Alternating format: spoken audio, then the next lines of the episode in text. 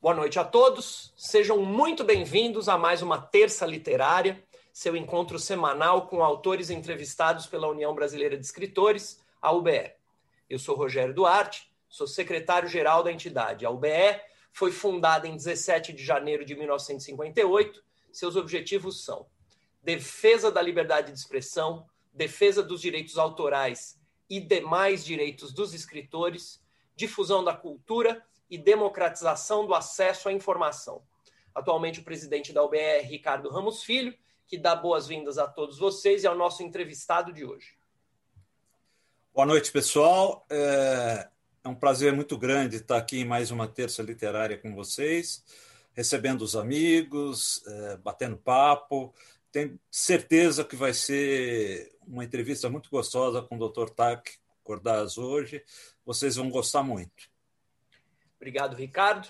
As entrevistas da UBE acontecem às terças-feiras, às 19, às 19 horas, via Zoom, com transmissão pelo YouTube, como está acontecendo neste exato momento. Todo o nosso acervo também fica disponível no Spotify, na Amazon e no Google Podcasts, no formato de podcast, para você ouvir a entrevista. É, hoje o, entrevistado é o professor doutor Taki Atanasios Cordas. Eu espero ter pronunciado corretamente, doutor. Perfeito, perfeito. É um grego, um verdadeiro grego. doutor é, Taki é autor de mais de 40 livros a respeito de depressão, doença bipolar, transtorno do pânico, transtornos alimentares, transtornos do impulso e psicofarmacologia. E vai conversar conosco a respeito de saúde mental e comportamento na pandemia. Além de, de, autor de mais de 40 livros, ele também é coordenador da assistência clínica do, do Instituto de Psiquiatria do Hospital das Clínicas da USP e é coordenador do programa de transtornos alimentares do IPQ.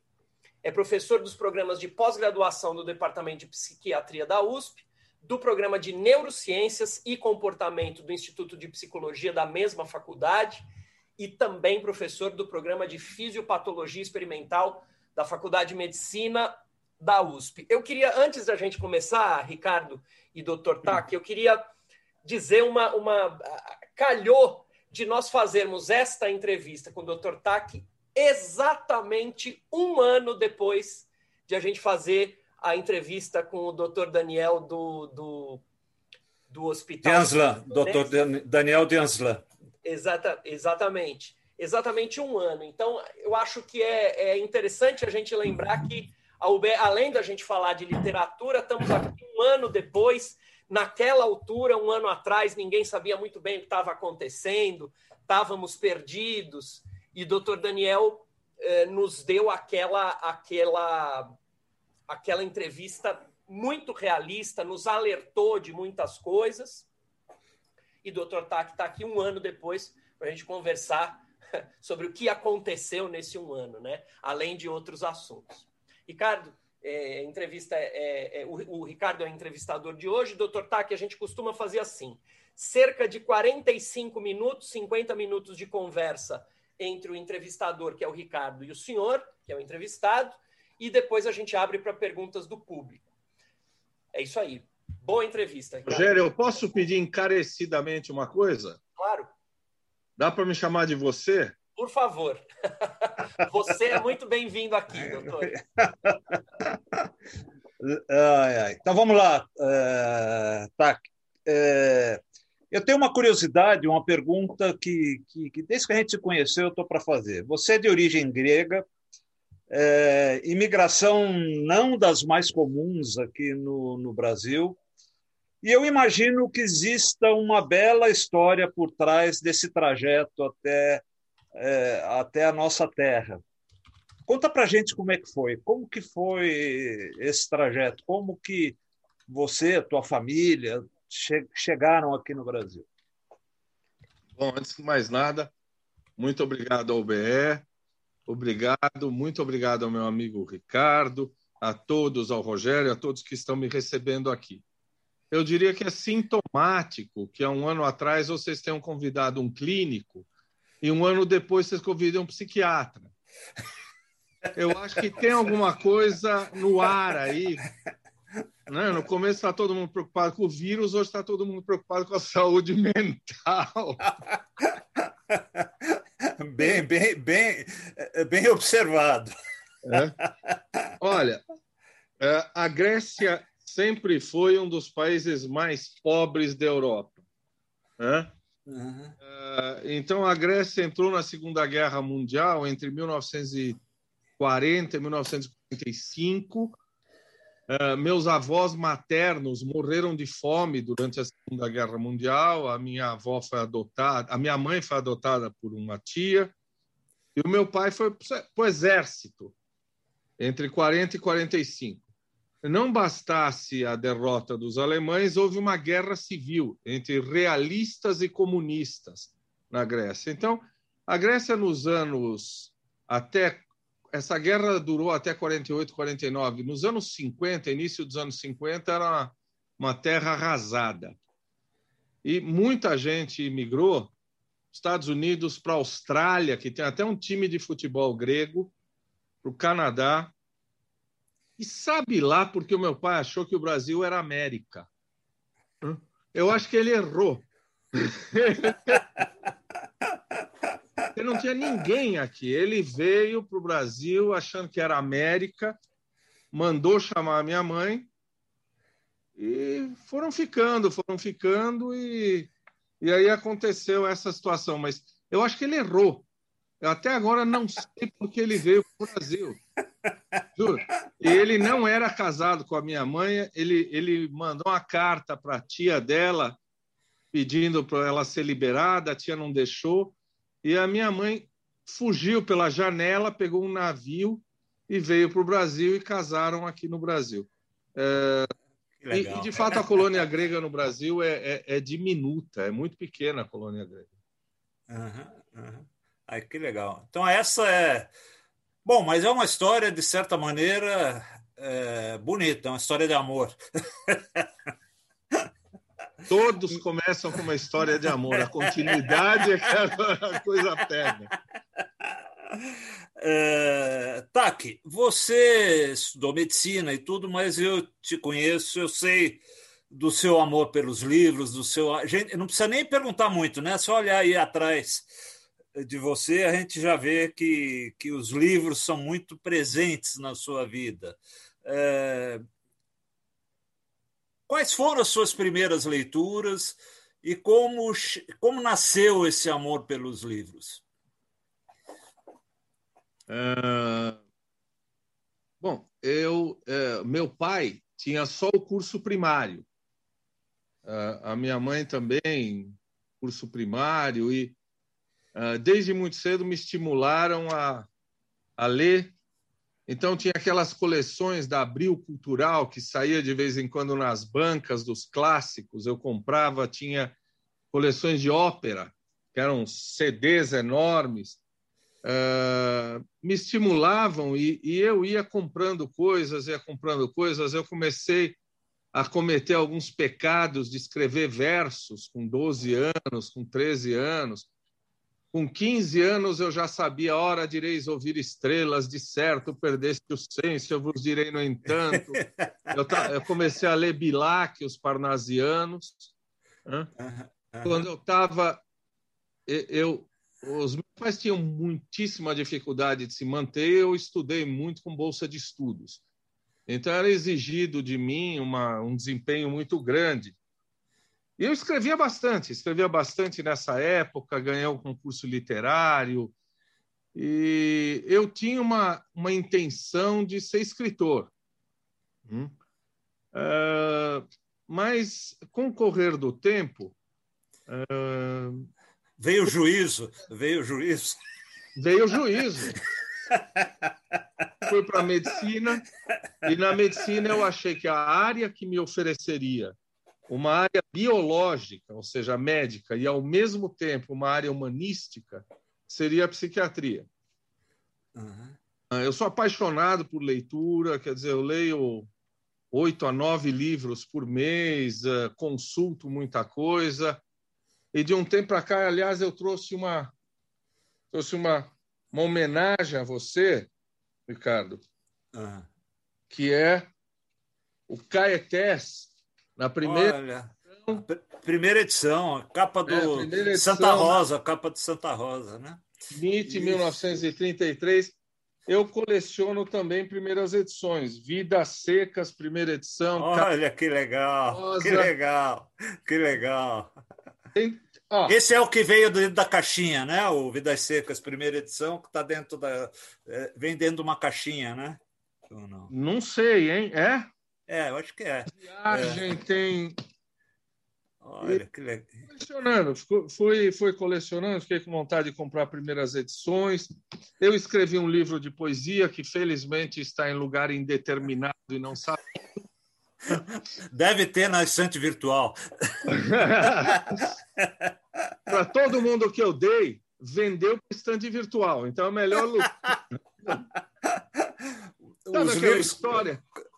Ao vender um livro, minha mãe comprou um livro. que legal. E então eu, eu, eu, eu, ia então te perguntar, mas então é isso. Eu ia perguntar o que, que veio primeiro, né? Se foi se escrever foi um caminho posterior à medicina, não, foi anterior, né? Quer dizer, a vontade de escrever foi foi anterior. Foi anterior e recentemente eu editei dois livros que se chamam personagens ou pacientes. Então, eu convidava psiquiatras e psicanalistas para escolherem um clássico da literatura universal e ah. dizerem para alguém que era leigo por que você deve ler esse livro? Por que, do ponto de vista emocional, psicológico, você deve ler esse livro? Então, meu desejo por, por uh, ler, por uh, fazer grupos de leitura. Eu tenho com os meus residentes e o pessoal do meu grupo, grupo de literatura, é, é, é, é frequente. Quer dizer, eu, eu invejo o conhecimento literário que vocês têm. Então, eu humildemente vou tentando me aproximar. Olha, que bacana, muito legal. É... Tá, deixa eu. Agora eu vou vou aos pouquinhos eu vou chegando num, num, assunto que eu acho que é um assunto aqui de muita curiosidade de, de todo mundo que está aqui também, né? É, a gente tá que vive um momento de pandemia no mundo, né? A vida mudou muito nas casas. É, como isso está chegando no consultório? A dor está mais evidente? Como ela tem se manifestado? É, eu tenho, assim, se eu tivesse que chutar, é, eu chutaria que, que, que, vocês devem estar vivendo um momento muito difícil. Né? É, como está sendo isso? Hum.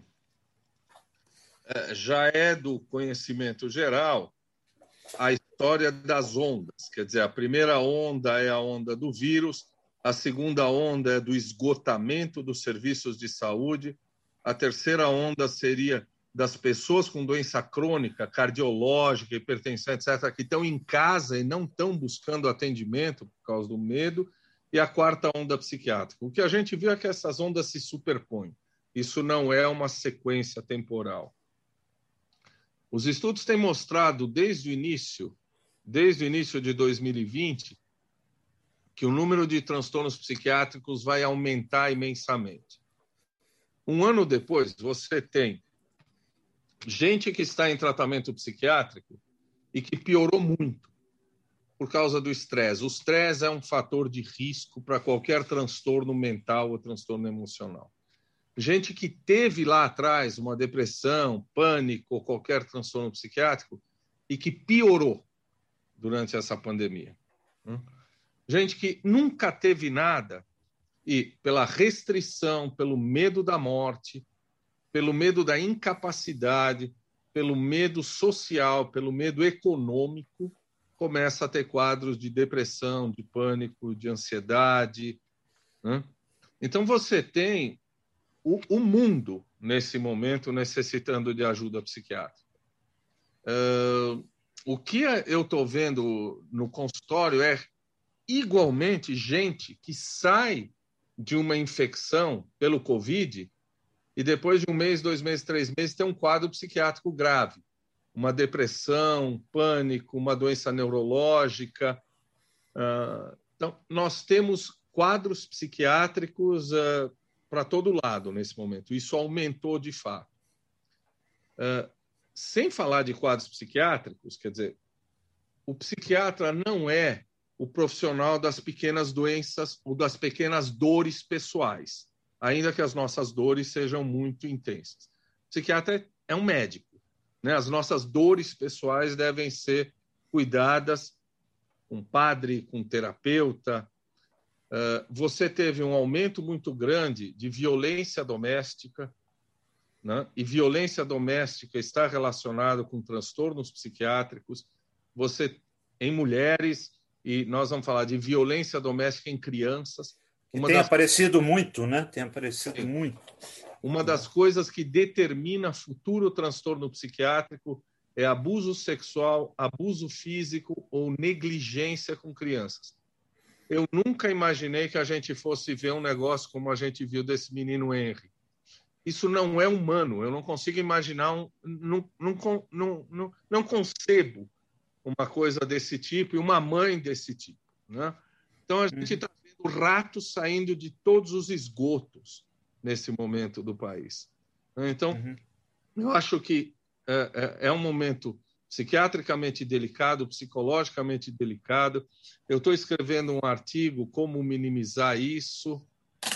Os, os consultórios psiquiátricos, eu trabalho numa instituição psiquiátrica, no Instituto de Psiquiatria do HC. Nós estamos vendo. Ah, eu lembrei agora. Não subestime doença mental em médicos e profissionais de saúde, enfermeiros, fisioterapeutas que estão atendendo essa pandemia. Uh, no, nos Estados Unidos, o número é muito grande, inclusive com risco de vida. A gente está vendo cada vez mais médico com estresse traumático. Estresse traumático é aquela coisa que ele vai para casa e começa a sonhar né, com o que aconteceu até meses depois. Médico que tem que desempenhar papel de Deus. Para quem eu vou oferecer o respirador? Para esse ou para aquele? Né? Uh, a, a, a com o que isso deve acarretar, né? Isso para o médico deve ser uma coisa terrível depois, né? É, eu acho que a saúde mental dos profissionais uh, de saúde, médicos, enfermeiros e todo mundo vai ser gravemente perturbada por isso. Existem vários estudos da Organização Mundial de Saúde dizendo que, além do preparo emocional, o médico precisa de instrumentos adequados para atender seus pacientes e de instrumentos adequados para se proteger. Nós não temos nenhuma das três coisas. É, é, é um... Nós pagaremos o preço. Crianças que não estão tendo escola, né? Esse maldito genocida que há pouco tempo atrás negou internet para escola pública e para crianças de escola pública, nós vamos ter um gap absurdo educacional. Nós temos crianças que vão embora da escola. Você vê meninas passando a cuidar da casa, se prostituindo, fazendo qualquer tipo de coisa e não voltando à escola. Eu acho que nós temos 10 anos aí de doença psiquiátrica, de, de declínio cognitivo. Uh, eu, eu sou muito pessimista. Vem agora. É, mas eu acho que não tem como ser otimista, né, tá? É só enxergar a realidade. Quer dizer, é, é muito difícil. Não é... dá, dá para ser Candide de Voltaire, né? Não, não dá. Né? É... E o, o luto. É... Esse luto está sendo muito vivido, o... É, porque é assim, eu, eu penso é, é lógico que eu não estou aqui para fazer terapia, mas é assim, no meu caso, por exemplo, eu tenho vivido um luto quase que constante. Eu volto e meia, me lembro de algum amigo que morreu, de alguma pessoa que morreu, e mesmo de pessoas distantes. Hoje, por exemplo, eu fui a um mercado e a moça que me atendeu me falou que perdeu duas irmãs por Covid. Quer dizer, você acaba, acaba convivendo no dia a dia com essa dor. Esse luto, como está sendo frequente demais, né? É uma coisa que também está afetando demais as pessoas, né? Vamos ampliar o conceito de luto, uhum. não para as pessoas que morreram, mas também para os seus sonhos, projetos, todas as coisas que você, nesse momento, está tendo que abandonar. Esse também é um luto. Né? O luto do meu projeto pessoal, o luto do meu casamento, o luto do emprego. Quer dizer, o luto é a perda de algo que lhe é importante, emocionalmente importante. Restringindo, uh, o luto sempre teve a necessidade de um ritual, o ritual da despedida, os judeus têm uma semana onde rasgam-se as, as roupas, a gente faz o velório, a gente recebe cumprimentos, a gente vê o caixão, a gente acompanha, seja numa cremação, seja no enterro. Esta necessidade do luto é um cerimonial. É absolutamente necessário para que você consiga ter a resiliência necessária para ter saudade, mas não dor, falta no dia a dia. E nós estamos impedidos, com toda a razão, infelizmente, de fazer todo o processo ritual de luto. E uh, não, você está falando um negócio que eu estou lembrando do John Donne, que diz que nenhum homem é uma ilha. É. Porque os sinos dobram, não, eles dobram por ti, né? Então, você está. O cara que era sua referência ali na esquina, no verdureiro, um amigo, você está tendo a sua vida empobrecida. O chaveiro que vinha fazer a chave aqui de casa, que morreu Esse de Covid. Esse era um cara familiar a você, não era? É, é o é. seu cérebro reconhece ele como familiar. É, isso está empobrecendo a nossa vida. Você está perdendo referenciais afetivos. E referenciais humanos. Né?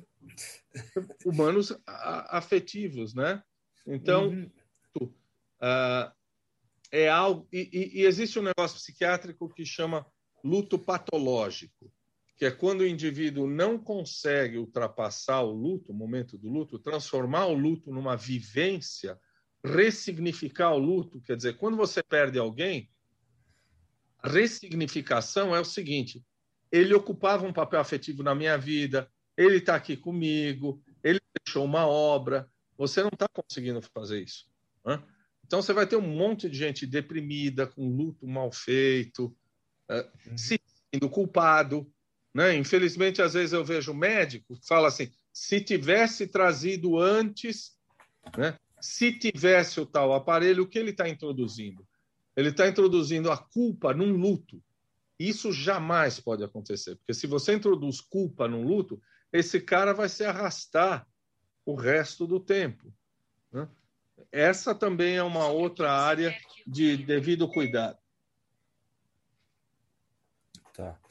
É, outra coisa que eu tenho sentido e que eu acho fora, vamos dizer, todas essas, não sei se eu posso chamar de patologias, né? O, o, o, tudo, todas essas coisas nefastas que tem, que, que essa pandemia tem trazido, uma de que eu vejo, inclusive, é, médicos, esses médicos que estão é, sofrendo tanto, que estão também em, processo de esgotamento, dizendo que uma das coisas mais difíceis que, que tem é lidar com o pânico das pessoas, que o paciente já chega completamente em pânico e que isso torna muito difícil o atendimento. Esse plano até onde eu imagino, ele não está restrito só ao paciente, ele é um pânico generalizado. Eu estou certo? Ah, você está certo. Eu tenho gente. Uh, aliás, você está você tá generalizando o termo nefasto. Nefasto do Brasil tem um cara. Esse Verdade. é o nefasto Verdade. desse é, país. É, é, Você é. tem gente que diz para mim que tem transtorno do pânico e a gente trata e manda o cara sair para se expor e diz: você manda eu sair na rua, agora não posso sair na rua.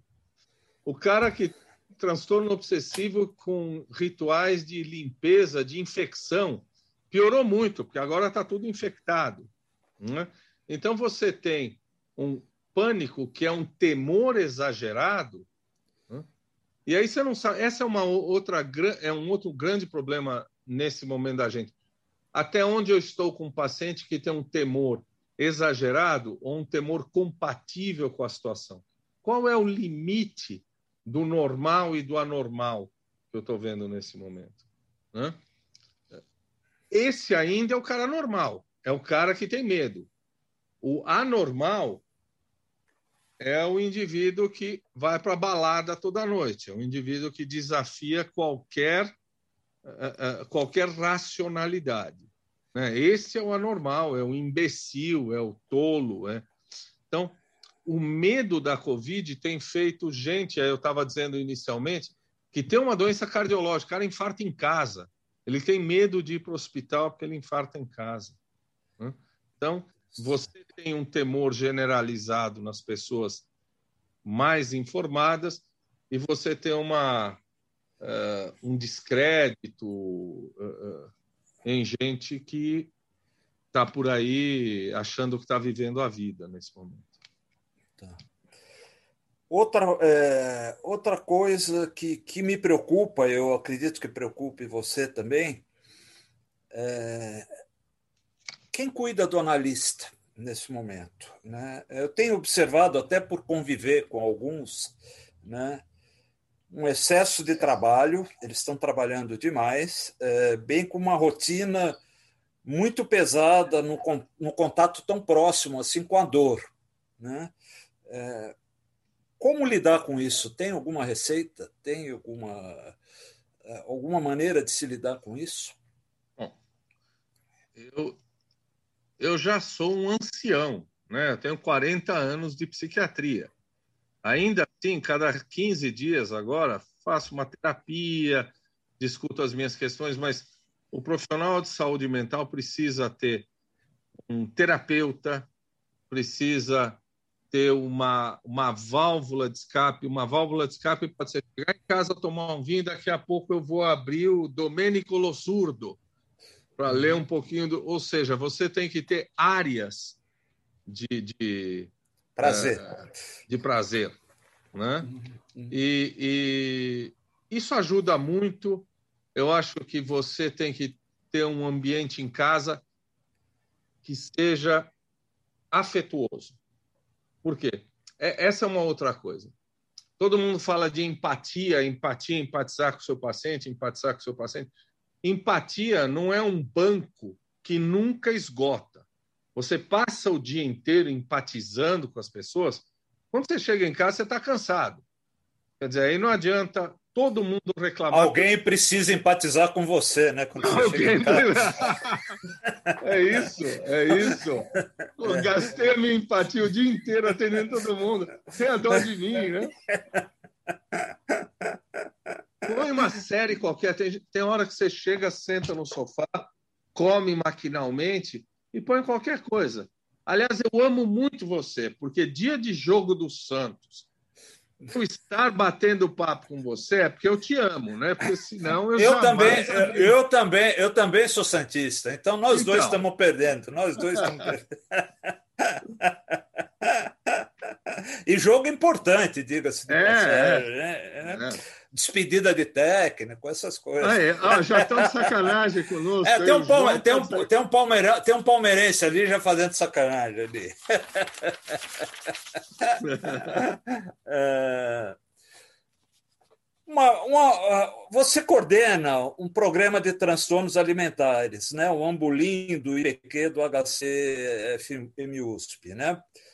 É, está preso dentro de casa também mudou a relação com os alimentos? Uh, muito. Uh, recentemente, eu e, um, e uma força-tarefa uh, escrevemos um manual da Associação Brasileira de Psiquiatria, porque o que está acontecendo? As pessoas estão bebendo mais. Olha, eu não, não beberia um vinho antes das 21 horas. 19 já estão abrindo um chablis aqui. As pessoas estão bebendo muito mais. 30% das pessoas estão bebendo mais. As pessoas estão comendo muito mais. Por quê? Pelo acesso. Não tá? Eu tô. Ah, tem um estudo das mulheres francesas e olha, elas são elegantes. A média foi 4 quilos num ano de ganho de peso. Tá? Então, você está trabalhando em casa, o alimento está à sua inteira disposição, biscoitinho aqui, etc. As pessoas com anorexia pioram muito mais, por duas razões. Primeiro, a família está de olho em mim, o que eu estou comendo e o que eu não estou comendo. Segundo, tem um monte de alimento aqui, eu preciso ficar quietinho aqui, não cair em tentação. Indivíduos com bulimia, que são indivíduos que têm grandes compulsões e depois vomitam, a, a disponibilidade aqui está muito grande. Ou seja, os transtornos do comportamento alimentar, todos, tiveram uma grande piora, obesidade, anorexia, tudo nesse período. Uh, você já tem né, uma, um, um, uma prevalência, uma frequência de obesidade mundial que é uma, mal comparando, uma pandemia de obesidade. Isso vai aumentar. Porque, escuta, você acorda de manhã de pijama, você não vai fazer atividade física. Né? Você não vai correr na esteira, não vai correr no parque, não vai correr na academia, você tem medo de ir. Uh, no, na Alemanha tem uns caras você sabe que o home office hoje é um indutor de doença mental, né? Porque ah, é? em casa o tempo todo, né? você nunca sabe se você está trabalhando ou descansando. O capitalista, você vende para o capitalista oito horas por dia do seu trabalho. Quando você faz home office, você está vendendo a sua vida para ele. Porque ele pode te mandar um trabalho à meia-noite, pode te mandar um trabalho à uma da manhã e pedir para você fazer a qualquer momento. Né? Na Alemanha, que os caras estão fazendo? Tá bom, a empresa não me quer lá, é, é home office, eu vou para é, é, esses espaços de coworking. Pelo menos eu saio de casa, bebo menos, como menos e não sou interrompido pelo filho, pela mulher, pelo cachorro. Há vários estudos hoje mostrando que o home office uh, integral nesse momento piora a saúde mental de muita gente. Tá? Algumas pessoas, porque precisam ter interlocutor. Eu preciso ter interlocutor, eu preciso ter alguém que é o meu residente, meu estagiário, meu colega que diz para mim está errado na conduta desse caso. Eu preciso ter interlocutor. Né? Inclusive empobrece, né? O... Empobrece, é, você é, emburrece. É, é, você fica, fica mais você burro. Emburrece. Né? É. E tem gente que precisa ir para a empresa porque necessita do feedback. Se eu, se eu acho que o meu chefe não gosta do que eu estou fazendo, eu estou perdido. Né? Eu preciso do feedback dos meus superiores e dos meus iguais. Então, trabalhar em casa, essa história dos caras dizerem que o futuro, eu fiz uma webinar há um tempo atrás com um monte de advogado, eh, o futuro será trabalhar em casa? Não acho que seja assim. Trabalhar em casa faz cada um voltar à sua caverna. Uh, nós vamos precisar de um trabalho de interação coletiva. O homem é um ser vocacional, é um ser social, é um ser da fala. Você ficar em casa o tempo todo vai ser uma desgraça. Uhum. Eu, eu, eu, concordo. É, isola, né? É iso, é iso, é, o home office é iso, isolacionista, né? Ele te mantém isolado, né? Impede que você conviva com, com semelhantes. Né? E isso te empobrece, concordo. E, e, e, e, Ricardo, eu aqui com você, com todos os amigos, é uma coisa, eu podendo te dar um abraço, ou um abraço às pessoas, tem uma repercussão emocional, neurobiológica. O meu cérebro é estimulado quando eu abraço, quando eu tenho um attachment, um, um, uma, uma ligação com alguém esse distanciamento é péssimo para o meu cérebro. Uhum. Eu sou um pouco estimulado. É verdade, é verdade. Você falou um... Eu acho que eu vou te aproveitar agora para te fazer uma pergunta que eu me reconheci ignorante, mas que a vida inteira eu sempre teve muita curiosidade com relação a isso. Eu, durante um certo período da, da minha vida, convivi com uma pessoa que tinha bulimia.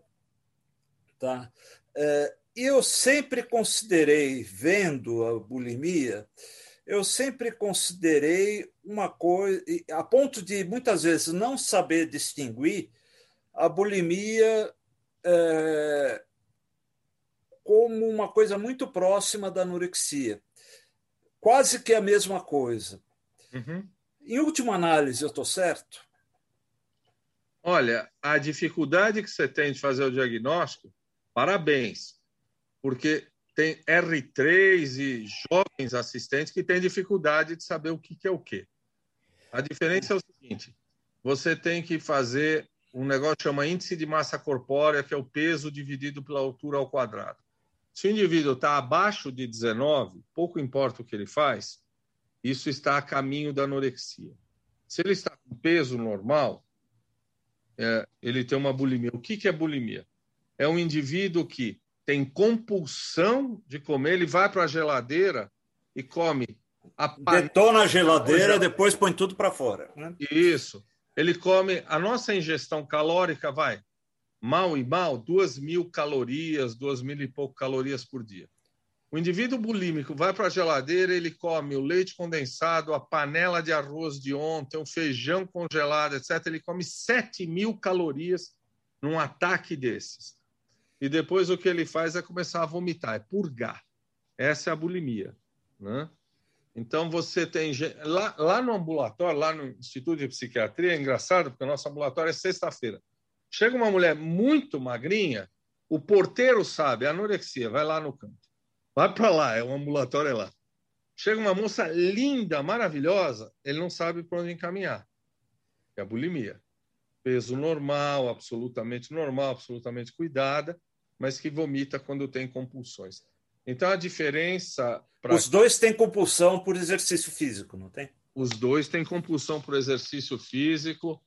Uh, tem um termo que a gente chama de dependência por exercício físico, e a gente toma o modelo do alcoolismo. Como é que é alcoólatra? Se eu não beber hoje, eu entro em síndrome de abstinência, eu passo mal. Se eu não for na academia hoje, eu passo mal, eu estou irritado, eu vou brigar com você. Né? O alcoolista, eu tenho uma doença do fígado, eu tenho uma lesão do fígado e continuo bebendo. O cara com dependência de exercício, eu estourei o joelho, mas eu continuo fazendo atividade física, porque eu não posso parar de fazer atividade física. Quer dizer, é uma dependência de exercício. Ah, legal. Entendi agora. Tá aqui. Fazer uma pergunta que, que eu, eu imagino muito você é, como deve se sentir. Você é um sujeito progressista, com ideias arejadas. É, como é lidar com uma classe, a dos médicos, tão conservadora e eleitora desse governo, principalmente aí na, na, na, Universidade de São Paulo. Deve ter sido olha, muito difícil e deve ser difícil, não? Olha, é, eu não sei se eu estou lidando com uma classe tão conservadora assim, pelo menos não no meu instituto de psiquiatria. Tá. Eu tenho muita gente. É, também arejada. Tam, é, arejada, eu agradeço o elogio é, vinculada à, à, à, ciência, né? que briga com o que está acontecendo. Eu outro dia fui, porque a partir de agora eu resolvi que até o, o nefasto cair eu vou usar uma tarja preta aqui no braço. Né? Tem gente que me ridiculariza, imagina, etc. Ah, o, o, o, o Gramsci dizia: você tem que tomar partido. Eu odeio esses indivíduos que, que não fazem nada, que não se colocam. No Apocalipse diz assim: Deus vomitará os mornos. Porque morno é morno. Seja quente ou frio, morno é morno. A maior parte dos médicos tem hoje uma posição apolítica, que já é uma posição política. O cara não entende que quando ele se diz apolítico, ele já tem uma posição política. Isso. Uh, nós temos várias pessoas brigando, nós temos várias pessoas, obviamente, contra essa situação. Nós temos um grupo de médicos que entrou com um, um, uma queixa-crime contra o Conselho Federal de Medicina. Ah, eu ia te fazer essa pergunta, o Bruno Caramelli, né? O doutor Bruno Isso. Caramelli. O Bruno é. é um brilhante professor de cardiologia que várias pessoas entraram contra esse Conselho Federal de Medicina, né? adesista, negativista, sujo. Bom, eu vou ser enquadrado na Lei de Segurança Nacional por sua causa hoje. Porque o cara diz assim: olha o que o cara diz, o presidente do Conselho Federal de Medicina. eu não posso tirar a autonomia do médico para escrever o que ele quiser. O que quer dizer isso? É bom a gente esclarecer. Se eu tenho quatro tratamentos para depressão, droga A, B, C, D, as quatro são efetivas, a autonomia do médico significa que eu posso escolher uma delas, porque está provado cientificamente. Mas eu não posso prescrever chá de chuchu quatro vezes ao dia. Isso não é autonomia médica. Né? Isso é crime, né? Isso é crime. Isso é crime. Isso é crime. Quer dizer, o presidente do Conselho Federal de Medicina vive aos abraços e beijos com o nefasto e com esse ministro que é mais um puppet, né? mais um, um, uhum. um fantoche dessa situação. Então, não acho que eu esteja vivendo ao lado de reacionários, não. Eu tenho colegas muito progressistas, uh, os que não me enchem o saco e muito poucos que me enchem o saco. Que ótimo, que maravilha. É... Então, a pergunta que eu ia fazer, é, a pergunta, bom que você falou, eu ia falar do Bruno, né? É, se é, o que que você achava do, do, do é, dessa medida contra o Conselho Federal de Medicina, então já vi que você subscreveria ou subscreveu. Eu assinei essa, esse baixo assinado, né? Você, é, eu estou é, tentando que psiquiatras eu, eu fiz uma carta e estou tentando que psiquiatras e profissionais de saúde mental assinem uhum. Um desagravo a tudo que está acontecendo. Está difícil. É. Mas uh, eu acho que todas as classes profissionais deveriam se manifestar né, contra uhum. o contra. Uh... Bom, a, a, eu, eu entrevistei no meu Instagram outro dia o ministro Barroso. E o Barroso disse para mim assim: não, nós vamos lutar para acabar com esse negócio dessa lei de segurança nacional, porque isso é um entulho da ditadura. Ontem eu vi o Boulos dizendo que foi enquadrado na lei de segurança nacional. Foi, foi. foi. É, qualquer um de nós dizer que ele é um genocida, porque ele é, ele é um indivíduo, é um psicopata. Em psiquiatria, ele preenche critérios para psicopatia, um amoral, um inafetivo, sem sentimento ele tem uma família desajustada. Essa é a maior prova que a genética existe. Tal pai, tal filho, não é verdade? Os quatro. Os, Os quatro. Tem aquele outro, outro dia eu botei aquele imbecil dançando um rap do Vou dar tiro, Vou dar tiro, é o, é o que não aparece, né? O, o Zé é, o, é? é o Renan. Renan é, é o, Renan. o 04. Comedor. É, é, não é assim que ele se é, define? ele se define comedor. É. É a genética diz tudo, né? Nós é, vamos. É. Oh, sua culpa, eu vou entrar na lei de segurança nacional, Ricardo. Escuta, eu sei que você não tem bola de cristal, tá? É... Na sua opinião, o que, que vai ficar dessa pandemia? É... Que mundo a gente vai ter depois dela? Depende. Você acredita no ser humano? Não. Se você acredita. Não. Se você acredita no ser humano, você vai dizer: nos tornaremos mais empáticos, mais generosos, né? O presidente do Safra vai começar a olhar para os pobres, não vai jantar com Bolsonaro. Quer dizer, nós teremos um mundo melhor. Isso é Shangri-La. Né? Uhum. Acho que o que vai acontecer é que o capitalismo não, o capitalismo não sofre. O capitalismo modifica-se dentro de si próprio para continuar hegemônico. O que vai acontecer é que nós vamos achar uma, uma forma de lidar com isso que mantenha o capital, que mantenha as relações de hoje. Quer dizer, ontem um, um bom amigo, eu entrevistei um bom amigo, um grande jornalista de, de, de gastronomia, de viagem, o Luiz Horta, não sei quem o conhece. Conheço. conheço. E o Luiz falou: olha, não vai ter mais viagens como hoje, vai, as coisas vão mudar, as companhias aéreas vão quebrar. Eu acho que não. O, o capitalismo arruma um jeito de continuar ganhando dinheiro, nem que seja botando um dirigível Hindenburg para a gente ir para a Europa. Uhum. Eu, eu, algumas coisas eu ainda não sei como vai ficar. A globalização Quer dizer, será que os países vão continuar deixando a China produzir tudo? De vacina insumos, faltaram insumos para remédio. Né? Será que você não vai começar a ter alguns movimentos regionais onde os países vão resolver fazer as suas coisas e aumentar o nacionalismo, o que é uma merda, né? Uma sim, porra, sim. Né? Já se diz que o patriotismo é o último refúgio do covarde. Isso, é? isso. É, eu, eu não sei o que vai acontecer, mas eu não acho que o homem se transforme num ser empático, generoso. Acho que as atuais relações vão se manter de um outro jeito. Uhum. Igualmente ruim. Eu ia usar ruim, o nefasto. Ruim, eu ia usar o nefasto também, de novo, mas vamos reservar o nefasto. Vamos reservar. O Isso. nefasto. Ah, eu acho que a, a, a, eu acho que a questão das classes, a questão do preconceito, isso se manterá.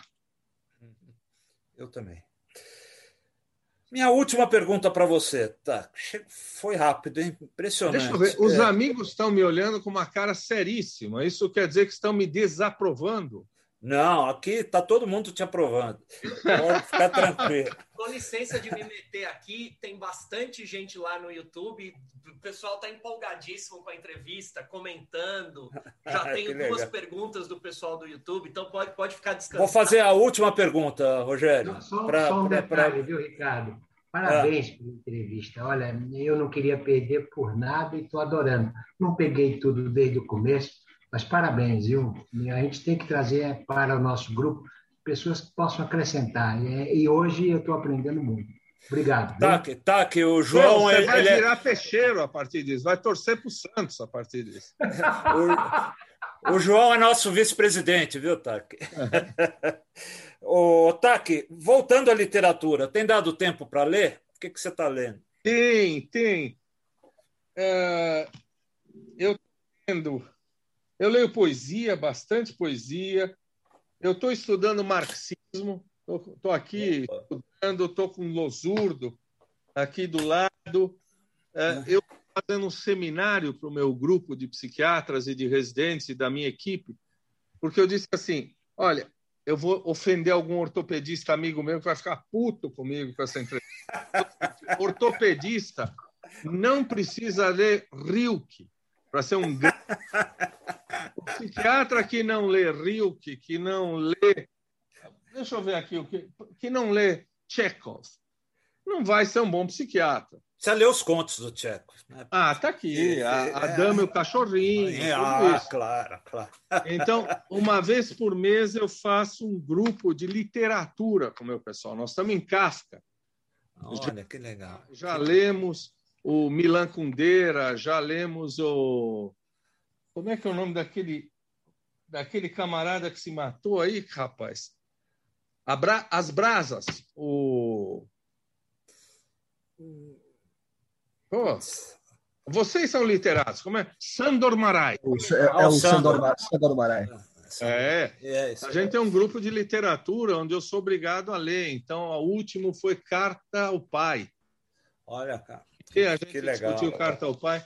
E você sabe que tem um, um, um conto da Nadine Gordimer, aquela sul-africana, literata sul-africana, que é o pai do Kafka respondendo a ele. Carta. Puxa, que legal, que bacana, que legal. Então eu tenho lido bastante, tenho, tenho estudado bastante. Eu gosto muito de Henry James, abandonei um tempo, agora estou lendo. Tô Estou lendo um pouco de. Gosto de literatura russa, gosto de. Bom, eu também, eu também. Sou apaixonado Hã? por literatura. Gosto russa. do japonês, os japoneses são tarados, né? São, são. Tarados, só putaria. O Tanizaki, Kawabata. É verdade. Só tem cara que corta a cabeça e tem tesão por cabeça cortada. O outro que vai dormir. Como é que é? A casa das belas adormecidas. O cara tem tesão de ficar dormindo ao lado de uma mulher que está dormindo, que ele não pode tocar. É uma cara maravilhosa, japonesa. Muito legal. É, tá aqui, eu... olha, é, foi um prazer imenso te entrevistar, uma delícia. É, poxa, tenho certeza que todo mundo adorou e eu não quero ser egoísta, quero dar espaço para que perguntem também. Eu sei que o pessoal fica louco para fazer as perguntas e é que não seja um privilégio só meu. Tá? Não, privilégio obrigado, é viu? meu de estar ao lado de vocês, viu, Ricardo? Isso, Muito obrigado. Um, um prazer te entrevistar. Rogério. Obrigado, Ricardo. Obrigado pela entrevista. Tá aqui. Então, tô, vou, vou, você me disse que eu podia, vou chamar de você. Você, você Daqui a trouxe... pouco você vai me chamar de Benzinho, né? Bem-e, bem-e, bem-e. Você trouxe um bom humor para essa entrevista que, que já foi revigorante. Então já foi, já foi terapêutico. Vamos lá, a gente tem algumas perguntas, algumas do pessoal que está aqui na sala do, do, do, Zoom, algumas perguntas do pessoal que está no YouTube. Eu vou pedir para todo mundo fazer as perguntas assim de maneira bem objetiva para a gente poder, para todo mundo poder fazer mais. A gente tem duas é, da, da Cássia lá no YouTube, eu também tenho mais de uma, se, se sobrar espaço. Então vamos, vamos tentar todo mundo ser objetivo para a gente poder, para todos poderem fazer as perguntas. Vamos lá, quem começa é o Sibila.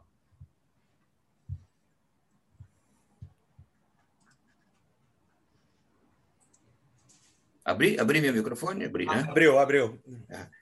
Ah, boa noite, está aqui. Um grande prazer de ter prazer. você aqui com a gente. Eu até quero cumprimentar o BE também por trazer pessoas assim dessa, desse valor, dessa possibilidade de discussão, de, de ir até além da literatura, né? E foi muito bom te escutar, foi muito interessante e um aprendizado muito grande. Mas eu queria te fazer uma pergunta que, que vai um pouco dentro aí da sua área, mas para o campo da literatura. O, o, o Borges, ele, ele tem um, um poema, se você me permite, eu vou ler, são três linhas só. Ele diz assim: Quando os relógios da meia-noite prodigarem um tempo generoso, irei mais longe que os vogas avante de Ulisses a região do sonho inacessível. Eu te pergunto uh, se você pode nos dizer alguma coisa sobre esse sonho inacessível que o Borges fala.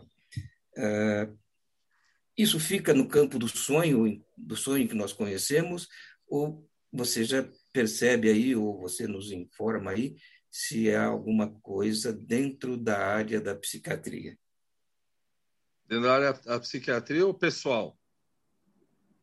psiquiatria. Não, não sei, eu acho que da psiquiatria, né? Mas você me informa melhor. Você sabe que Sibila na mitologia grega tem a ver com oráculo. Não é verdade? Sim. As, as ninfas, as minhas parentes sibilas gregas, as ninfas. Exatamente, exatamente. Estamos. Uh... Olha. Eu tenho um programa na Rádio USP sobre mitologia. E ah, às é? vezes a gente fala sobre mitologia grega e falo muito da, das minhas das minhas parentes sibilas. Bom, eu, eu só posso dizer para você de um sonho, mas eu espero que ele não seja inacessível, como você o definiu. Hum? Eu confio numa sociedade mais igualitária, eu confio numa sociedade regida por algo mais socialista. Eu espero uma sociedade com uh, divisão de classes uh, diferente do que existe hoje. Uh, eu espero uma equiparidade entre o homem e a mulher. Eu espero que as mulheres como, como diz a Silvia Federici, aquela socióloga italiana, ah, ela diz o seguinte: o que você chama de amor, eu chamo de trabalho não remunerado. Então, eu espero que as donas de casa, as mulheres de casa, tenham salário. Né? Eu espero. Eu tenho um sonho que eu certamente não verei, e eu não acho que é um sonho inatingível, não lembro agora o termo que você usou, que é uma sociedade muito diferente do que a gente vive. Dentro da psiquiatria, eu não sei te responder isso, porque o que você me endereçou é uma pergunta profissional, não é? Na verdade, eu tenho uma dúvida, porque eu, eu sou um grande admirador do Borges, leio muito, inclusive os meus, eu tenho três livros na dentro desse, desse segmento do, do, do fantástico, né, do, do realismo mágico, uhum. e é, é exatamente a, a, a, é a, abertura do texto dele, né, que ele fala que uh, o relógio, quando prodiga o, a meia-noite, ele vai sonhar, quer dizer, ele vai dormir e encontrar ali os gregos que ele não conhece, os bichos que ele jamais viu, conversar com, com, com, com outros idiomas que ele sequer conhece. Quer dizer, é um, é, parece que ao sair de um lugar comum da realidade e ir buscar alguma informação no caos, me parece. E é nesse sentido que o, o ah, você, você me dirá se a minha memória não me trai. O Borges tem um livro com Bioy Casares, Sim. Seres Imaginários, que eu tenho aqui. Li recente, recentemente, faz 10 anos, quer dizer, recentemente. É isso mesmo? Não tô, a memória não me trai? Não, não te trai, não. Tá. Hum? Só se a minha me trair também, mas não te trai, não tá, é isso mesmo. Ah, é, é, dentro disso, que, que eu gostaria? É, eu gostaria de estar chegando junto à estação Finlândia, hum? junto com Lenin, e conhecer aquele povo todo. Né?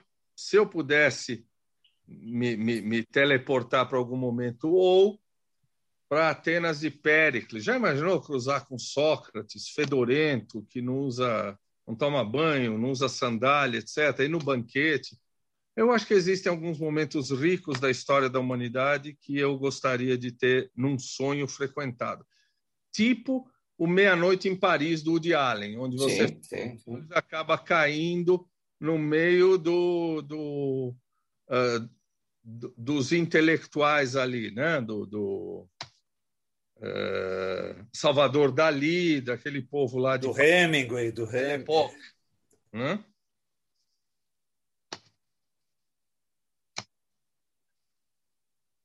Bom, para mim está bom. O, o, é o que eu sei responder. Muito obrigado. Oi? Obrigado, Sibila. Obrigado pela resposta, doutor Tato. Doutor, a gente tem. É, o pessoal lá no YouTube está elogiando muito a entrevista. Eu vou só ler algumas, algumas das, das. Porque tem bastante coisa. Então, o pessoal está dizendo que essa entrevista é tá deliciosa, que você é encantador é, tem uma das nossas diretoras, a Cássia, que fez a próxima pergunta que eu vou ler. Ela disse que está apaixonada por você. Oh, então, isso é perigosíssimo, não me arruma encrenca. e a pergunta da Cássia é a seguinte: Vamos lá, Cássia. Bolsonaro, que é uma, uma diretora nossa da UBE, Bolsonaro é um psicopata ou é apenas uma pessoa cruel e perturbada? É, olha, eu escrevi um artigo onde eu defendo que ele tem um transtorno de personalidade que é um transtorno psicopático. É, tem um termo que as pessoas usam, sociopata, porque eu não gosto. Sociopata significa que qualquer sociedade pode definir que aquele indivíduo é anormal. Não é uma questão social. Né? É, os alemães dizem frio de sentimento é um indivíduo que não empatiza com o outro, não tem a dor do outro. Né? Eu vou te ler rapidamente o artigo que eu estou escrevendo, quais são os critérios para psicopata. Um padrão de desrespeito e violação aos direitos dos outros que ocorre desde a adolescência, fracasso em conformar-se às normas sociais em relação a comportamentos éticos e legais, impulsividade, falar merda o tempo todo, ou incapacidade em seguir planos traçados, irritabilidade, agressividade e agressões verbais, desrespeito irresponsável pela segurança alheia, irresponsabilidade constante, um repetido fracasso em manter um comportamento consistente, ausência de remorso, tendência à falsidade, mentir compulsivamente, distorcer fatos ou ludibriar. Esse é, esses são os critérios da Associação Americana de Psiquiatria para transtorno psicopático de personalidade. Não adianta me enquadrar na Lei de Segurança Nacional. Isso aqui está no DSM-5 da Associação Americana de Psiquiatria. Enquadra os caras da Associação Americana de Psiquiatria. Esse é o diagnóstico de psicopata. Não posso fazer nada, está aqui. Né? O cara não tem remorso. Morre um cara aqui da vacina, o cara comemora, porque o cara morreu sem saber que era um suicídio, infelizmente. Não é isso? Uh, a, a, revista Nature, que é uma das grandes, não sei se é a Nature ou a Lancet, uh, uh, bota na capa: o pior inimigo do Brasil não é o vírus, é o what else do, do, do, do, do, do eu não chamo o nome do cara, um nefasto, dizendo, e daí? Não sou coveiro. Né? Isso é absoluta falta de empatia. Mentiras após mentiras. Né? Isso é um psicopata. Isso é um psicopata e 30% da população, 25% da população continua acreditando nisso. Quer dizer, eu acho que quem é bolsonarista hoje tem um defeito cognitivo, intelectivo, né? ou tem um defeito de caráter. Ou os dois. Né? Ou é burro, né? ou tem um problema de caráter, de personalidade. Eu não vejo outra alternativa. Muito obrigado, doutor Taki. Outra pergunta que também é de alguém que está no YouTube, é da Helena Pimenta. Ela diz o seguinte: já que, se, já, que, já que você falou sobre empatia e o cuidado com o outro, qual o papel da escuta e da autoescuta na estruturação do processo de acolhimento do outro e consigo mesmo? Deus lhe pague, Helena. Deus lhe dê em dobro tudo que você deseja para mim. Olha a pergunta que ela me faz. Olha, eu tenho dado algumas aulas para algumas empresas e digo o seguinte: a empatia, a primeira coisa da empatia, cara, é senta e ouve as pessoas. Tem uma postura menos empresarial, menos comercial, senta e ouve. Dá um tempo para as pessoas que estão à sua volta te procurarem. Tenha uma postura simpática às dificuldades dos outros. Ninguém vai chegar para você e dizer estou deprimido se você ficar falando dos lucros da empresa o tempo todo.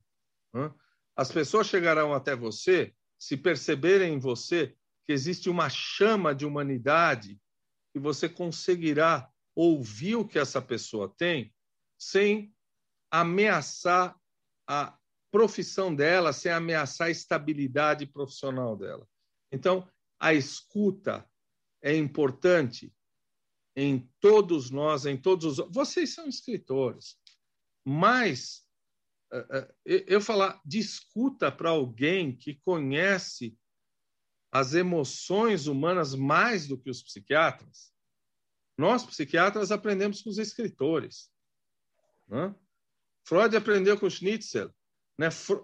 O Machado de Assis descreveu delírios antes dos psiquiatras. Quer dizer, os, os escritores conhecem a alma do ser humano muito melhor do que os psiquiatras.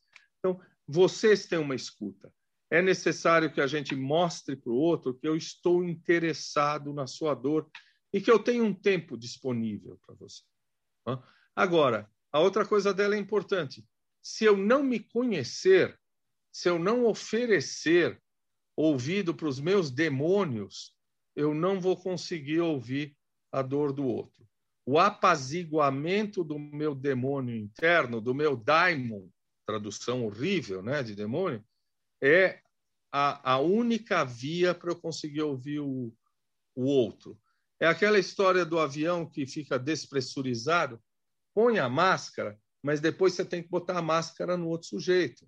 Né? Não adianta tentar cuidar do outro se você vai morrer antes.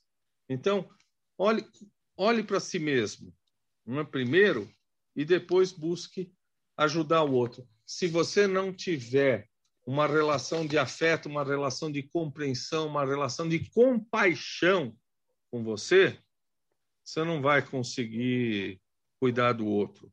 Né? Eu lembro uma frase do Mário de Andrade que diz o seguinte: não devemos servir de exemplo, mas a gente pode servir de lição. Ou seja, eu posso dizer para o outro as merdas que eu fiz na vida. Eu não preciso ser um exemplo para o outro porque eu estou numa atitude, numa, numa situação hierárquica superior. Então, eu devo me expor quando eu espero que o outro possa se abrir comigo, quando o outro. É, é, eu vou dizer para você que 90% dos suicídios seriam evitados se alguém tivesse ouvido aquela pessoa. Hum? Então, acho que nós estamos numa sociedade do, da pressa, né? na sociedade do imediatismo, que ninguém ouve ninguém. Uh, não sei se consegui responder a frase da Helena, e Deus lhe pague, Helena. Obrigado. Tá, eu agora, a próxima é minha. A próxima pergunta é Sacanagem. Maldade sua. Eu, eu furei a fila aqui. É, eu queria fazer uma pergunta sobre. Queria voltar para a ideia do luto, doutor Tack, porque é o seguinte: eu tenho visto, e, e, assim, de uma maneira. Eu não sei qual que é a sua frequência na rede social, eu espero que seja menor do que a minha, porque eu, eu, eu uso a rede social muito para divulgação do meu trabalho e tal, mas a rede social, muitas vezes, ela é um espaço muito uh, nocivo, adoecido, eu acho, muitas vezes. E o, o, eu tenho percebido o seguinte, doutor, juntando a conversa do luto com a, a, a tu, teus, os teus estudos de marxismo, eu percebo que a rede social virou um espaço de capitalização, de mercantilização do, do, do luto. Então, assim, as pessoas, às vezes, colocando na rede social, eu vou dar o um exemplo extremo aqui, a pessoa tirando foto com é, é, o, o, o corpo do, do da, da, pessoa próxima que faleceu, ou às vezes de mão dada com o corpo da pessoa que faleceu. Eu, eu pergunto, uma, eu, eu, eu olho essas coisas e eu não sei muito bem como entender, doutor, mas eu, eu pergunto: isso é luto ou isso é isso é uma forma nova de luto? Eu, eu às vezes fico falando, será que eu é que sou conservador demais? Ou isso é só uma espetacularização de uma experiência que se perdeu? Essa, é, essa é a minha pergunta. Espero que não seja uma pergunta. A, a gente pode discutir horas sobre rede social. Eu vou lembrar uma coisa só, antes da gente demonizar a rede social, da Revolução Industrial Inglesa. Quando a Revolução Industrial Inglesa, quando os capitalistas começaram a mandar um monte de gente embora por causa das máquinas, os operários invadiram as fábricas e começaram a quebrar as máquinas, como se as máquinas fossem os seus inimigos. Né? Então, a rede social não é o nosso inimigo. A rede social é mal usada ou bem usada. Ela é bem usada em muitas situações onde congrega gente, congrega pessoas familiares em psiquiatria, numa série de doenças. Eu, eu acho a rede social fantástica e uso a rede social. Tenho, tenho um canal de Instagram que eu gosto. Mas esses imbecis, né, é, a eles não importa quem você é, o que importa é o que você parece e quem você atinge, não é? Se você tem plateia para esse tipo de coisa, você vai continuar repetindo esse modelo. Né? Uh, você acha que domina a rede social, mas você faz essas coisas porque você percebe que se você fizer essas coisas, você tem mais like do que dislike. Né? Então, aquela história do Hegel, do senhor e do escravo, eu acho que eu sou senhor, mas na verdade eu sou escravo da rede social. Porque se eles gostam disso, eu vou replicar esse modelo. Eu sempre falo, eu tenho 16 mil seguidores, eu nunca vou ter 250 mil, porque eu não mostro a bunda nem os peitos. Né? Então, isso eu não vou ter. A rede social é. Sabe o, o, o, o, o livro, o, o, o, o Frankenstein? Né? O cara cria o monstro, mas ele depende do monstro, o monstro depende dele. Então, por que, que ele faz isso? Porque tem gente que apoia isso, porque tem gente que curte isso. Né? Então, a, a rede social é, é muito mais uh, uma prisão, às vezes, é muito mais um sentir da moda do que de fato que você gostaria de falar, porque às vezes se você quiser falar espontaneamente você perde seguidor. Né? Então acho que re... É, essas pessoas uh, são patrocinadas por imbecis semelhantes a elas que as mantêm. Quer dizer, eu acho que falta uma, uma ética maior, acho que falta um conhecimento humano maior, acho que falta um sentimento humano maior. O, o Levinas dizia que eu só me reconheço como gente quando eu respeito o outro. Ela não está respeitando o outro, não está respeitando a si mesmo. Acho essas pessoas ratos de esgoto. Aliás, deve ser bolsonarista.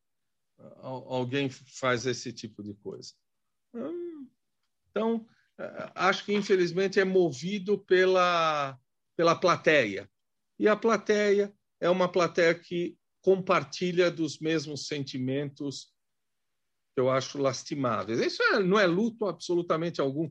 Você não está prestando homenagem isso é uma coisa de egolatria. Né? Aliás, na rede social, o que eu não busco é ser, com exceções de muita gente, você, eu, na rede social o que eu busco não é ser eu mesmo. Na rede social eu busco ser bonzinho. Né? Se aquela causa, os caras que matam os caranguejos são bonzinhos, eu vou botar na minha rede social que eu sou adepto do, do grupo que não mata caranguejo, etc.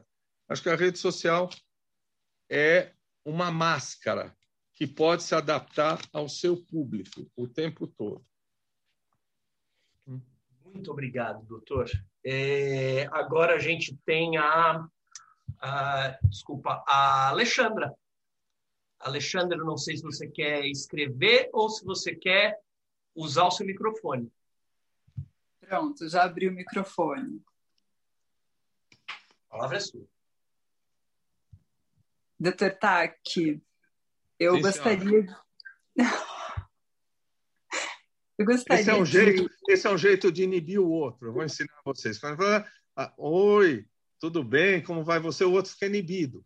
Você não. Continue, Alexandre. Uh, muito se fala, ou a maioria das pessoas, uh, elas gostam muito de colocar a questão da inteligência emocional, né? Mas hoje, você falar sobre inteligência emocional, em um tempo em que a ansiedade ela está aí para a maioria das pessoas, o quanto cabe o que é e, e, e, será que realmente a gente consegue ter essa, é, é, essa inteligência emocional Alexandra, muito obrigado pela sua pergunta. Inteligência emocional é um termo pré pré o conceito de empatia. Inteligência emocional é um termo muito utilizado nas corporações. Hum? Na verdade, inteligência emocional significa apenas que cognitivamente, intelectivamente, você tem que tentar entender o sentimento do outro. Isso é inteligência emocional. Inteligência emocional é um passo anterior ao que a gente chama de empatia. Empatia não é simpatia.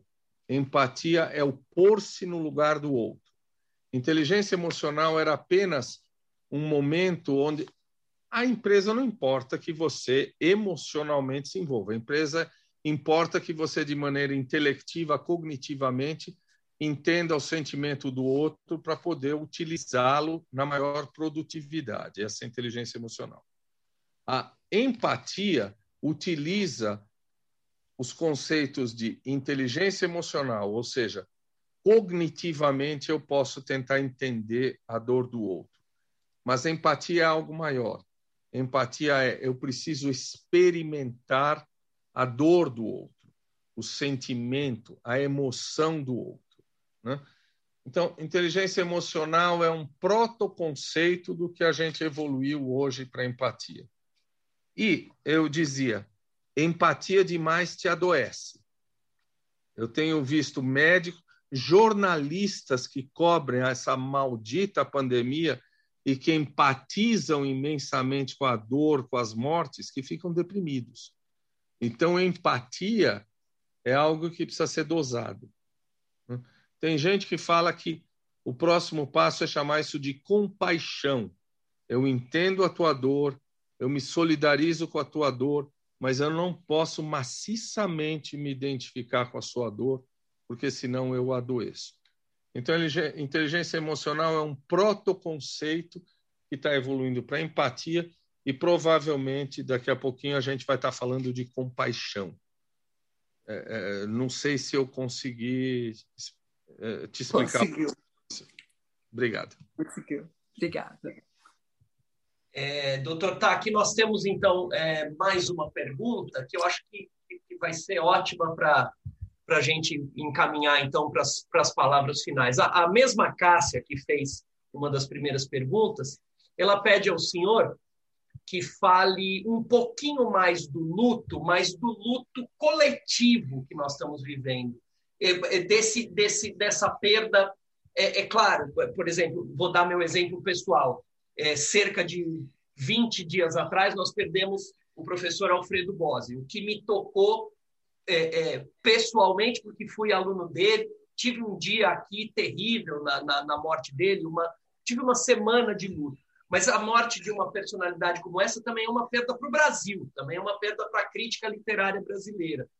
Então, a, a Cássia pergunta como é que a gente lida com esse luto coletivo, com esse desaparecimento de pessoas é, é, importantes para todos, para o país é, sem, sem, a possibilidade de dar adeus para essas pessoas, que também figuras públicas que nós perdemos, nós não tivemos a chance de nos despedir num, num, num grande velório, como costuma acontecer com, com figuras públicas.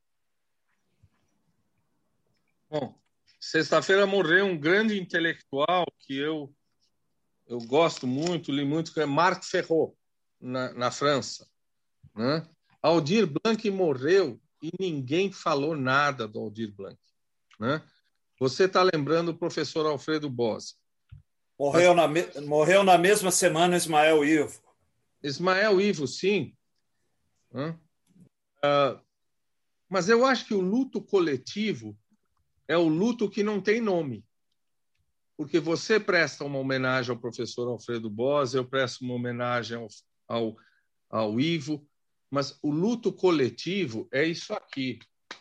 É a gente dizer que eu estou enlutado por 400 mil brasileiros que eu não sei o nome. Isso nós não temos. A gente tem um luto quando é algo ou quando alguém está ligado a nós afetivamente ou intelectualmente. Como nação, como povo, ficar em luto coletivo pelos 400 mil brasileiros que estão morrendo, ninguém tem. Nós não estamos nos colocando em luto por um país que vai ser devastado. Se isso continuar até o fim do ano, nós vamos ter um milhão de mortos. Não é, é o cálculo que se tem. Então, eu diria que o luto coletivo só é possível se a gente entender que o meu luto tem que ser pelos nomes das pessoas que eu não conheço. E que esse luto não pode ficar no luto, na dor, no imobilismo. O luto precisa dar origem a um processo de atividade. O luto precisa dar origem a um processo de eu vou modificar essa situação. Tá? Porque o senão o luto é narcísico. Eu vou ficar, desculpa, eu vou ficar no onanismo. Eu vou ficar na masturbação do luto. O luto me serve individualmente, mas o luto coletivo precisa dar origem à indignação, à revolta, à briga, à tentativa de mudança do status quo. Eu só entendo o luto coletivo quando eu não estou de luto do meu vizinho. Eu estou de luto pela nação, por toda a humanidade que está morrendo e por todos do meu país que estão morrendo. E eu não vou ficar no onanismo do luto dentro da minha casa. Eu vou querer brigar, eu vou querer fazer alguma coisa radical para responder a esse luto. E eu acho que nós estamos acomodados demais, muito pouco enlutados ainda. O luto deveria dar origem à revolta. A revolta deveria dar origem ao grito. O grito deveria dar origem a uma atuação decisiva para a mudança da situação. Nós ainda não estamos enlutados coletivamente. Não sei se fui enfático demais, mas é, é, o, é o que eu sinto nesse momento. Bom, eu acho que eu, é, vamos concluir. Acho que essa, essa estamos todos aqui um pouco emocionados com essa. É, eu, eu, eu fiquei tocado, desculpe. Estamos todos, doutor, estamos todos. Eu vou. Doutor, eu lhe peço então um minuto, eu vou aqui repassar a, a, as entrevistas que nós vamos ter nas semanas que virão. E aí o Ricardo se despede muito melhor do que eu, porque eu estou aqui impactado. Só um segundinho, pessoal, vou compartilhar com vocês a tela das nossas próximas entrevistas. Vamos lá. É... Essas são nossas próximas entrevistas. Sempre às terças-feiras, às 19 horas. No dia 4 de maio, a gente vai entrevistar Evandro Afonso Ferreira. É... No dia no dia 11 de maio, Frei Beto, que foi vencedor de Jucapato. É, dia 18 de maio está aqui a confirmar, mas eu digo a vocês quem é. Graça Graúna, eu vou conversar com ela essa semana, maior especialista em literatura indígena do país, é, mas ainda não está confirmado, por isso eu não, não, não, coloquei aqui. Dia 25 de maio, Cíntia Kriemler, espero ter pronunciado corretamente o nome dela. Dia 1 de junho, Pedro Cesarino. 8 de junho, Cristina Porto. Ricardo, por favor, é, é, faz a, a, nossa despedida. Depois, doutor Tac, o senhor se despede. Você, perdão, você se despede também dos, dos, dos nossos espectadores e eu encerro. É, eu queria muito te agradecer a entrevista que você deu hoje. Eu acho que você, é, eu acho que paira no momento assim uma um, uma energia muito legal aqui na, nessa sala do Zoom, é, uma, uma emoção é, pelo que você trouxe para gente. Foi uma entrevista maravilhosa, foi um momento maravilhoso. É, nós estamos todos é, impactados com a sua fala, com o que você diz. É, você, de certa forma, ah, falou muito aquilo que a gente queria dizer e às vezes não consegue dizer tão bem quanto você disse. Então, de certa forma, muito obrigado. É, eu não poderia concordar mais com tudo que você disse. Estamos é, juntos, tamo, eu vou fazer uma faixa preta e botar no braço também, só para andar lado a lado com você. Né? Eu muito feliz com a tua presença aqui. Queria te agradecer muito e agradecer a presença de todos vocês, pessoal.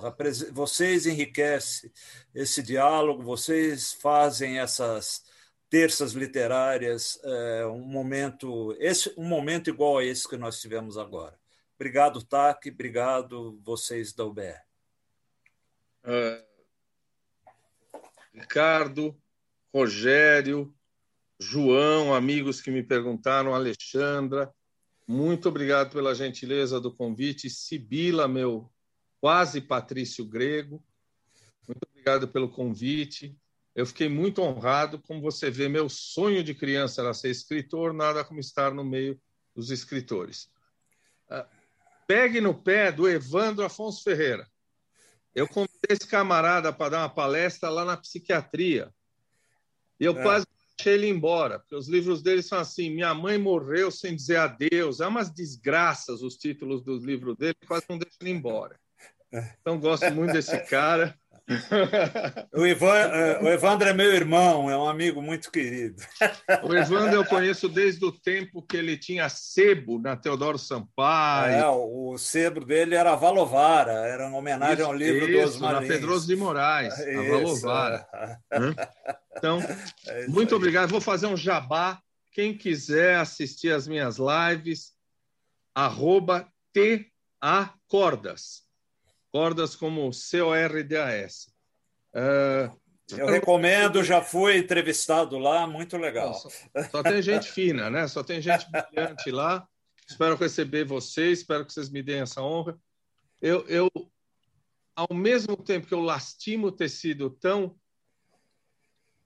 uh, desbocado, tão vomitando emoção, eu acho que é momento de fazer isso mesmo. Então, eu, eu não vou uh, uh, uh, virar um lord inglês nesse momento de Brasil que está precisando de sangue e de camisas rasgadas. Muito obrigado a todos vocês. Uma boa noite a quem nos assistiu. Boa noite. Obrigado, Taki. Muito obrigada. Muito obrigado a todos. Assim, Sensacional. Parabéns, doutor Taki. Excelente, brilhante. Parabéns, UBE, pelo convite. Obrigado. Muito obrigado, doutor Tac. Muito obrigado a todos que nos assistem aqui na sala e no YouTube. Uma boa noite a todos. Até a terça que vem.